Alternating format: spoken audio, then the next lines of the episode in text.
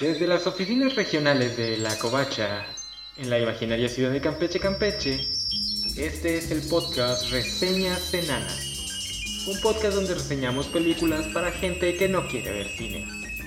Con su anfitrión, César Castañón.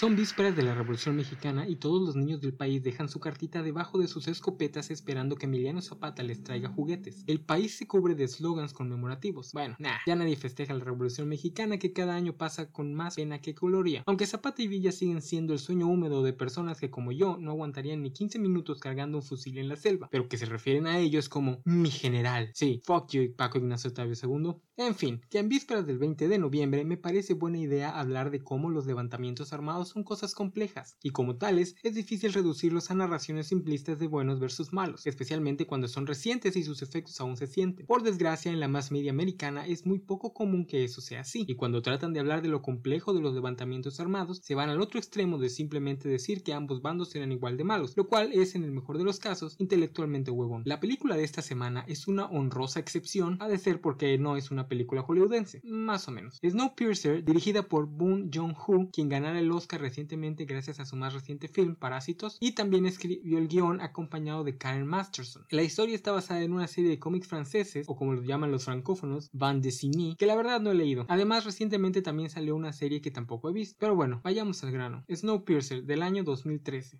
La reseña. En el año 2014, en un intento por contrarrestar el calentamiento global, 79 países se pusieron de acuerdo para liberar en la atmósfera enormes cantidades de una sustancia llamada CW7, lo que en efecto hizo que el planeta se comenzara a enfriar demasiado. El mundo entero entró en un invierno eterno y toda la vida en la Tierra se extinguió. Bueno, no toda. Un pequeño puñado de sobrevivientes se montaron en un tren que le da la vuelta al mundo sin detenerse. Ellos son los únicos sobrevivientes viviendo en una sociedad dividida según la posición que te tocó en dicho tren. Los habitantes de los últimos vagones los Taylors viven básicamente en un mundo post-apocalíptico confinados en un espacio pequeño comiendo solamente unas gelatinas rectangulares llamadas barras de proteína, todo bajo el yugo de los soldados que sirven como la seguridad del rompenieves. Al inicio de la cinta es el año 2031, han pasado 18 años después del apocalipsis. Vemos a los soldados repartiendo dichas barras de proteína y llevándose a un Taylor que en su vida anterior era un violinista, todo con lujo de violencia. Nuestro protagonista Curtis, interpretado por Chris Evans, a quien ustedes recordarán por ser uno de los exnovios malvados de Ramona Flowers en Scott Pilgrim vs. The World, y su mejor amigo, el joven Edgar, interpretado por Jamie Bell, a quienes ustedes recordarán como el protagonista del video Wake Me Up When September Ends de la banda Green Day, no están muy contentos y parecen estar planeando algo revolucionario. Edgar, el más joven de los dos, está desesperado por poder hacer algo contra las injusticias que ve día a día, pero Curtis le sugiere paciencia, señalándoles que tienen que esperar el momento adecuado. Curtis es el cerebro de la operación, lo vemos contar cuánto tiempo están abiertas al mismo tiempo las puertas a los cuatro vagones siguientes, a los que los Taylors ya no pueden, ya no tienen permiso de pasar. También vemos sus habilidades conciliatorias cuando, necesitando una barra de proteínas específica que esté en manos de un pequeño niñito, prefiere hacer un intercambio, la barra por un balón, en vez de simplemente arrebatársela como bien podría haber hecho y como Edgar le sugirió. Curtis también está recibiendo mensajes de alguien en la parte delantera del tren. No saben de quién, pero es un aliado que les da información pertinente. Por ejemplo, en este caso, escondido en una bala que venía a su vez escondida en dichosa barra de proteína, viene el nombre de un experto en seguridad que puede abrir las puertas de las secciones delanteras y que ellos van a tener que liberar del vagón prisión. Sin embargo, Curtis no es técnicamente el líder de los Taylors, ese viene siendo el viejito Gillian, interpretado por John Hurt, a quien vimos por última vez lloriqueándole y pidiéndole piedad a Mr. Creedy en vez de venganza. Gillian no tiene un brazo y una pierna, pero Curtis lo trata como si él fuera el verdadero líder de toda la humanidad. De hecho, el plan de Curtis para derrocar este sistema nefasto es llegar hasta el motor principal, en la punta del tren, matar a Wilford, el creador de la máquina y maquinista actual, y poner en su lugar a Gillian, quien, según Curtis, merece mucho más el puesto.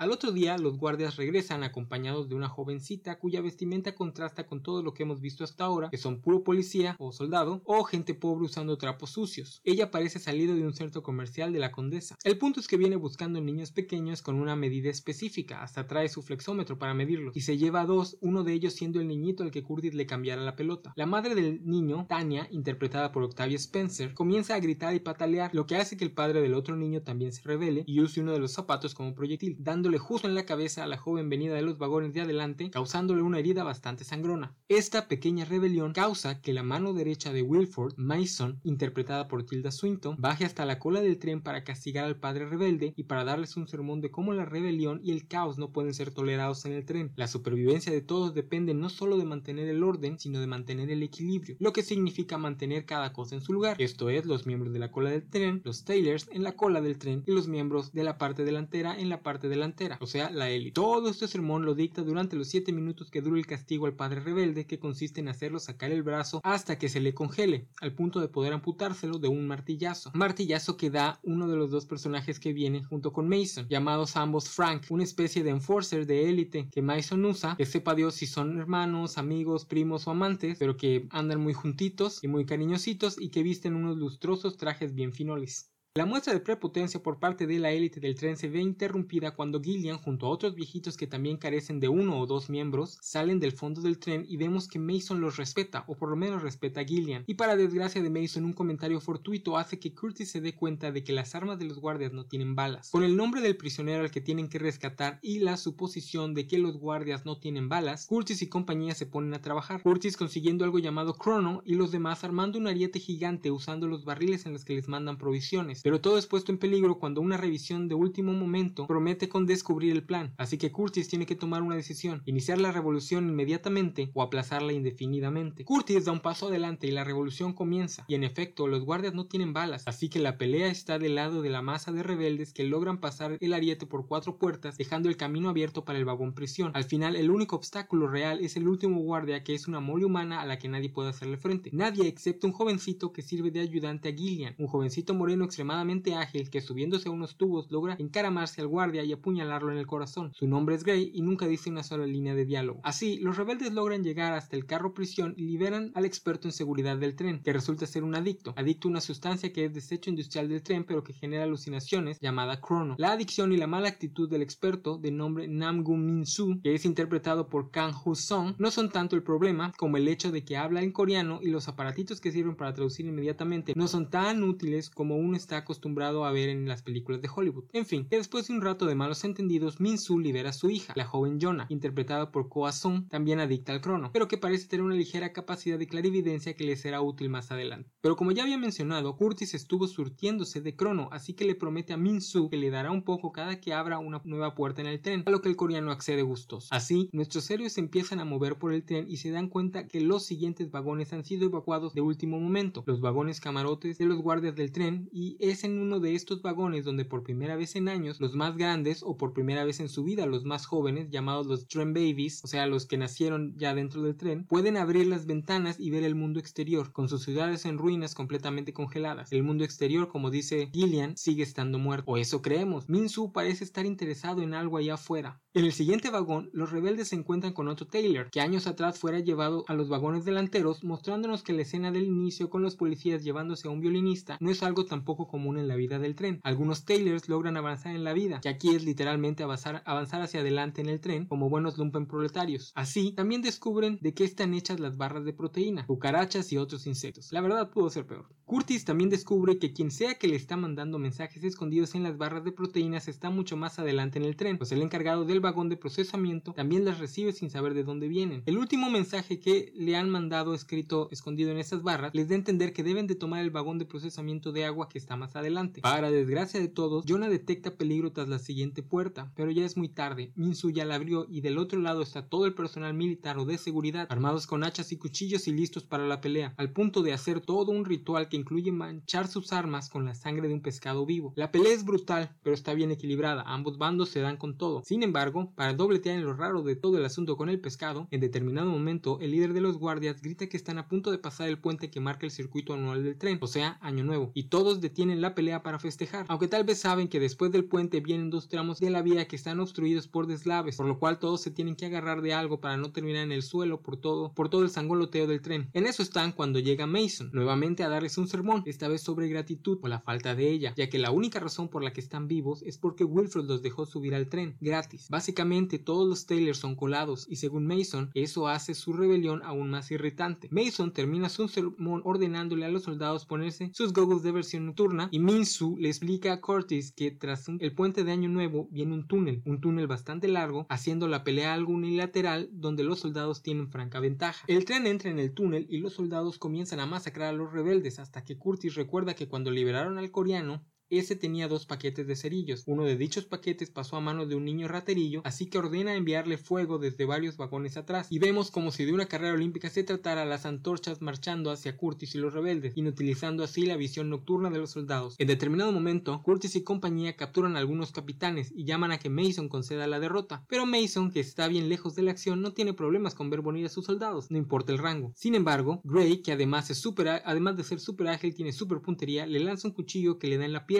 y Mason decide que ya no tiene tantas ganas de ver la pelea, lo que hace que Curtis decida perseguirla. Sin embargo, justo en ese momento, uno de los Franks, que por cierto ambos son interpretados por actores de Europa del Este, que según IMDb son bien famosos en los Balcanes, pero que obviamente yo no reconozco. Así pues, Frank el joven, al que habíamos identificado por ser el que andaba con el martillote, tiene a Edgar bien amagado y está a punto de cortarle el cuello. Curtis tiene que decidir si sigue avanzando y captura a Mason o si se regresa a intentar salvar a Edgar. Les recomiendo que busquen el video ensayo de Tony Su sobre esta película, en donde usa esta escena para hablar mucho de los temas de la cinta y la narrativa visual que aplica. Al final, Curtis decide seguir avanzando y capturar a Mason, lo cual logra. Por desgracia, Frank el joven le corta el cuello a Edgar y Edgar muere. Frank el joven quiere seguir con su matanza y se dirige hacia Jonah, pero esta, probablemente haciendo uso de su clarividencia light, se le adelanta y logra hacer que él solito se empale en una vara. Minsu, su padre, lo remata con una patada en la cara, lo cual le gana el eterno odio de Frank el viejo, que era su hermano, su papá, su amante, sepa Dios. El caso es que ahora él es personal y quiere vengar la muerte de su tocayo. Por suerte para todos, Frank el viejo ya ha caído prisionero de los rebeldes. Curtis, teniendo a Mason bien amagada, hace que ésta cambie de opinión con respecto a rendirse. Parece que ahora que su vida está en juego ya no tiene tantas ganas de que la pelea sea muerta. Así, los rebeldes vencen al ejército de guardias del tren, capturando a los sobrevivientes y a la propia Mason, y con ello logran llegar hasta el vagón de purificación de agua. Para desgracia de todos, Mason les revela que este vagón solo purifica el agua que beben en la, cola del tren, que los miembros de la élite de los vagones delanteros beben agua purificada de la propia nieve que el rompenieves va recolectando en la punta. Así que controlarlo no significa nada para Wilford y su cabala de fifis. Así llega la noche y Gillian y Curtis discuten qué es lo que van a hacer. Curtis sigue buscando en Gillian a un líder que seguir, pero Gillian le dice que deje de pretender que él, Curtis, es el verdadero líder y que suyas son las decisiones que la gente va a seguir. Curtis le responde que no puede ser un verdadero líder si,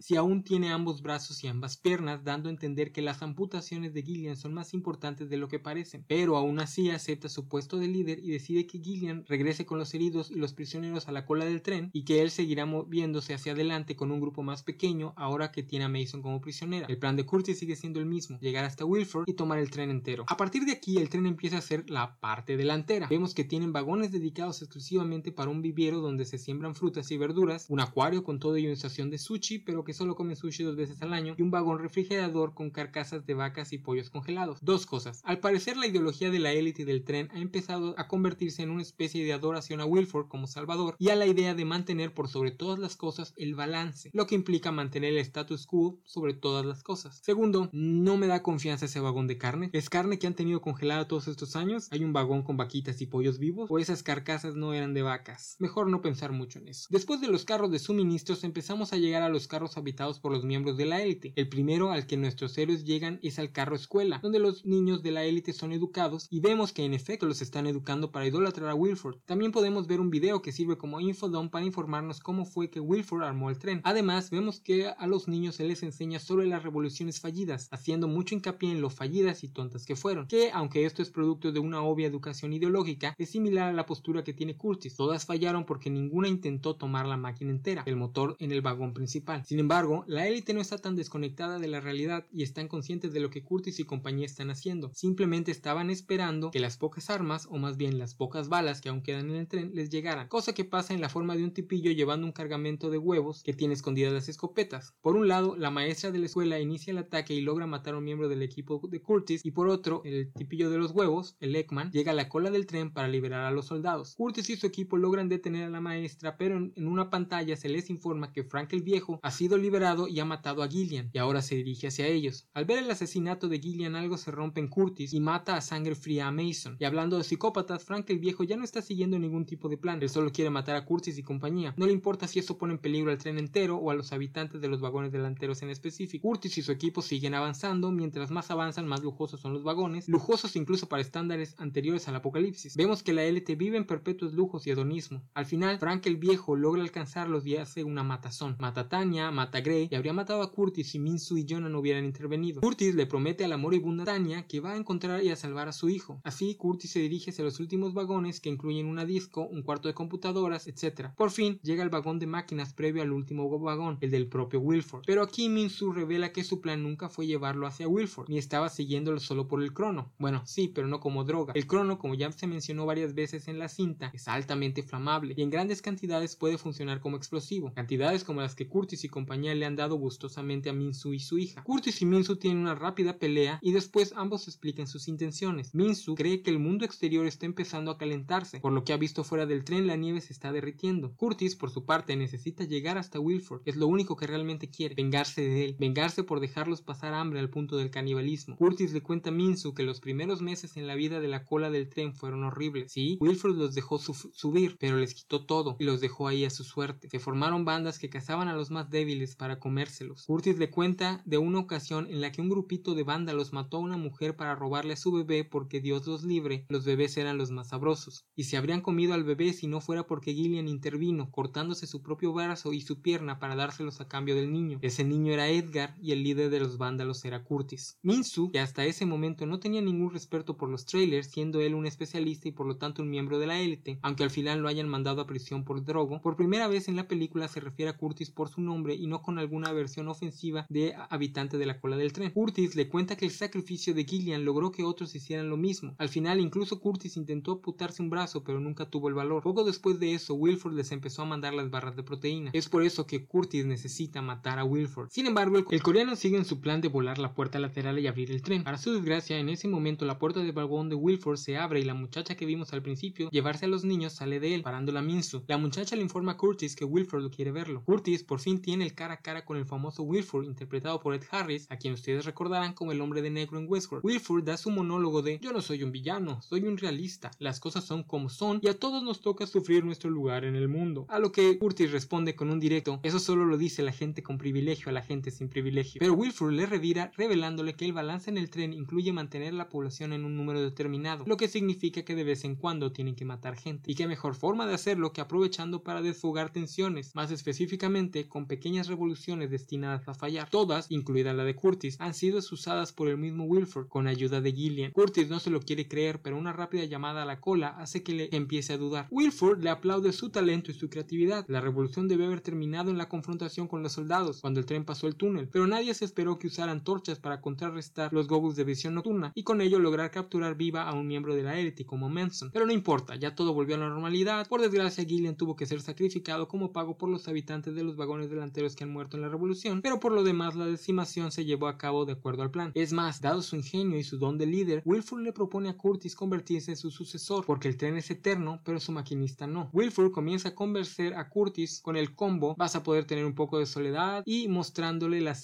lo sanguinaria que es la humanidad, al señalarle a Minsu peleando con Frank el Viejo, que al final ninguno de los dos estaba muerto, y tal vez sin saberlo, señalándole que Minsu sigue intentando descarrilar el tren con ayuda de Jonah. Curtis está a punto de caer, pero en eso interviene Jonah para revelarle el paradero de los niños, probablemente usando su clarividencia. El hijo de Tanya está en un pequeño compartimiento dentro de la maquinaria. El tren es eterno, pero sus partes no, y hay partes que una vez descompuestas no tienen reemplazo, así que tienen que improvisar. Esto termina de romper a Curtis, quien noquea a Wilford y sacrifica su mano para sacar al hijo de Tanya de la maquinaria, y además le da a Jonah el último cerillo para que haga explotar la puerta. Antes de la explosión, Minsu intenta cerrar la puerta del vagón de Wilford para escudarlo de la pero todo el relajo la ha dañado y al final Minsu tiene que cubrir a su hija y al hijo de Tanya y Curtis se le une, ambos funcionando como escudo para los dos niños. La puerta explota causando una avalancha que descarrila el tren. Al final parece que los únicos dos sobrevivientes son Jonah y el hijo de Tanya, pero en el mundo exterior parece que la vida está regresando como un oso polar nos da entender y con ese final acaba nuestra historia.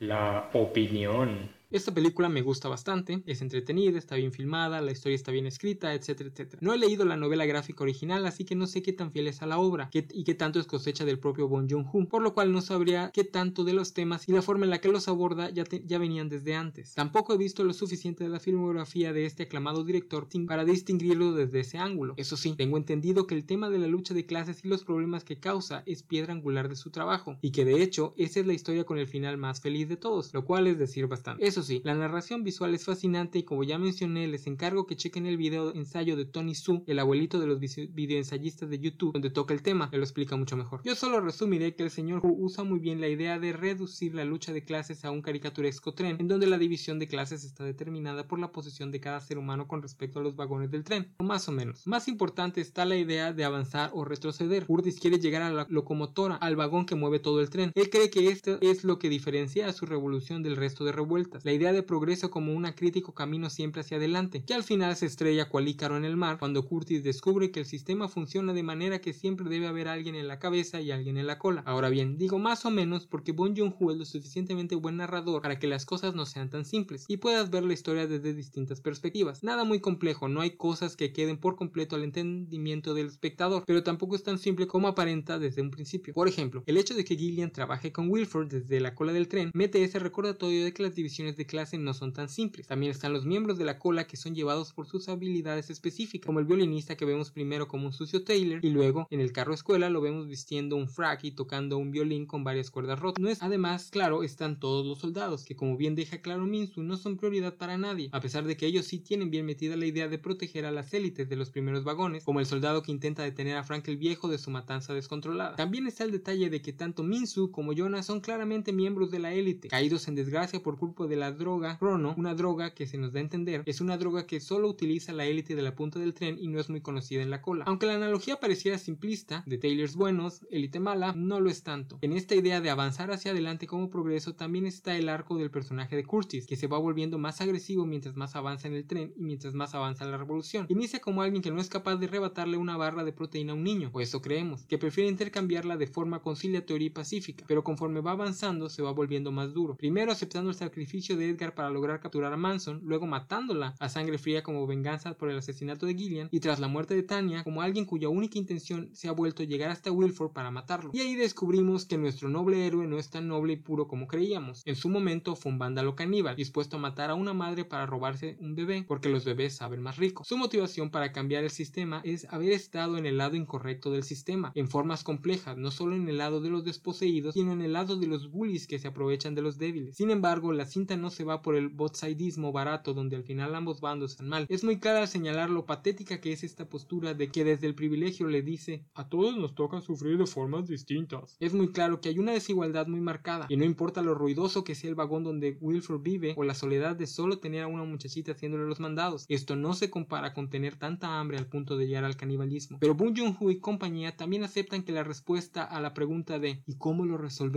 es compleja y tal vez no haya finales felices, porque el final de la película no es un final feliz. Curtis pasa a ser de alguien transformado por Gillian en un, en un líder que solo quiere ver sobrevivir a su gente a alguien dispuesto a dejarlos morir, porque al final todos mueren, o una gran mayoría de personas mueren, con tal de dar una oportunidad a la humanidad para empezar de nuevo, básicamente como B en de Vendetta. Al igual que B, Curtis muere junto al sistema que está decidido a derrumbar, pero junto a él muere la mayor parte de la población, y nada nos asegura que Jonah y el hijo de Tanya van a sobrevivir en el descampado, incluso si hay más sobrevivientes al descarrilamiento del tren. Entonces, ¿qué nos dice el final? No lo sé, y creo que esa ambigüedad es intencional. Creo que la historia está lo suficientemente bien contada, incluso para pensar que tal vez Curtis se equivocó al hacerle caso a Minsu. Si bien el estatus del tren era insostenible a mediano y largo plazo, un tren que nunca se detiene pero cuyas piezas se están descomponiendo sin la posibilidad de reemplazarlas, y no solo vemos esto en la escena de los dos niños, lo vemos desde el carro en el que procesan las barras de proteína, donde el ex Taylor nos revela que, al, que igual ahí hay piezas que se han descompuesto y ahora hay que activar de forma manual algunas partes del proceso. Esto deja en claro que todo el culto Wilford y el tren es un culto suicida, que quiere creer con la fuerza de la fe algo imposible, que el tren es eterno. El tren se va a descomponer en algún momento, más allá de toda reparación, y Minsu tiene razón, la única solución a largo plazo es salir de él, salir del sistema por completo, pero no necesariamente de forma inmediata. De hecho, el hecho de que Manson le diga a Curtis en el vagón del tratamiento de agua que todos saben que él no va a dejar morir a su gente, pero que al final Curtis haga justo esto, dejarlos morir, yo lo interpreto como que los creadores nos están diciendo que tal vez hay que pensar detenidamente la velocidad con la que desmantelamos las instituciones. Sí, hay sistemas caducos a los que la única forma de arreglarlos es derrumbándolos, pero el simple hecho de derrumbarlos no solo no garantiza un mundo mejor, sino que garantiza muchas muertes inocentes. Se requiere pensar las cosas mucho más. Por último, algunas cosas que me encantaron y que historias de este tipo generalmente hacen mal. La primera persona que vemos que es miembro de la élite es una muchachita con un saco amarillo que va a buscar, que es la que va a buscar a los niños. Es la primera persona que vemos completamente limpia, que no son los soldados, y vistiendo ropa bonita, y además es regordeta, por un momento haciéndonos pensar que estamos nuevamente ante otra historia con clichés de clase, que caen en posturas problemáticas como la gordofobia. Excepto que no, porque los, los Taylors también tienen miembros con kilitos de más, especialmente Tanya, que es interpretada por Olivia Spencer, que es una actriz con bastantes kilitos. No sé, me parece un genial detalle. También me encantó el uso del lenguaje. La historia inicia 18 años después del apocalipsis, así que aún hay mucha gente hablando idiomas distintos. Aquí no hay la magia hollywoodense del Babel Fish, donde todos ya mágicamente hablan una lengua común. La barrera del lenguaje sigue existiendo. Además, puntos por la diversidad, metiendo no solo actores de distintas etnias, sino de distintos países, de distintos lugares geográficos de producción audiovisual. Así pues, aunque no estoy muy de acuerdo con el mensaje final, porque no soy fan de esta idea romántica de acabar con todo y reiniciar desde las cenizas, sin tener primero bien claro qué es y cómo es que será la reconstrucción, más que nada porque estoy consciente de que yo y la mayoría de mis seres queridos no vamos a sobrevivir a esta primera oleada de caos. Pero bueno, aún así, esta película me gusta mucho y la cinta es lo suficientemente bien manufacturada para dar lecturas paralelas en las que los creadores no necesariamente nos están diciendo que esto está bien, simplemente es algo que pasa cuando dejamos que los sistemas lleguen a un punto de no retorno, cuando la autoridad se niega tanto al cambio que se ciegan a sí mismos pensando que el mundo nunca dejará de ser como es hoy. Por eso, la próxima semana veremos cómo la autoridad intenta llevar un género congelado en su propio status quo, un paso más adelante. La próxima semana nos vamos con todo a esta fantasía edgy de cambiar el mundo sin importar las consecuencias. La próxima semana nos atrevemos a preguntarnos, ¿y qué tal si Superman no solo salvara el mundo? ¿Qué tal si intentara cambiarlo? Y la próxima semana terminamos este mes revolucionario con una historia que bien podría ser el sueño húmedo de un fascista. La próxima semana el primer arco argumental del cómic The Authority. Esta fue una producción de La Covacha, una página dedicada a los cómics, los videojuegos, las novelas, las películas y todo lo relacionado con la cultura geek. Pueden encontrarnos en lacovacha.mx.